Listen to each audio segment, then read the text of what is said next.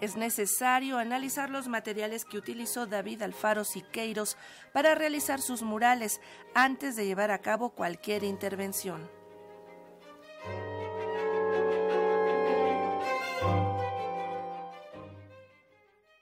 La complejidad de los materiales utilizados por David Alfaro Siqueiros para sus obras murales son un elemento que dificulta cualquier intervención. Por ello es necesario analizar el tipo de afectación para determinar cómo actuar. Lo que decía de hacer el diagnóstico es ver cuál es el tipo de afectación. O sea, si nada más es estético o también hay una parte material que primero se debe atender antes de llevar a, cabo cualquier otro procedimiento de limpieza o de remoción de material.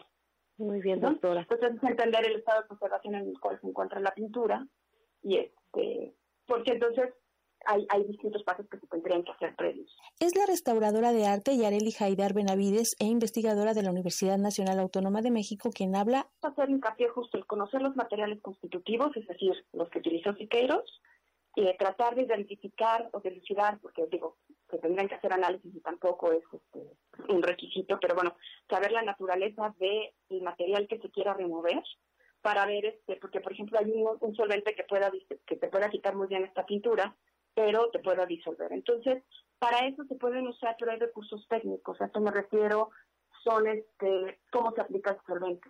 Entonces, puede ser a través de, este, de geles químicos, por ejemplo, que eh, hacen, uno lo pone sobre la superficie y uno puede remover por estratos. Entonces, hay distintos recursos técnicos que los restauradores podemos usar para cuidar como este tipo de, digamos, que la intervención o la limpieza sea como muy cuidadosa y muy selectiva del material que uno quiera remover.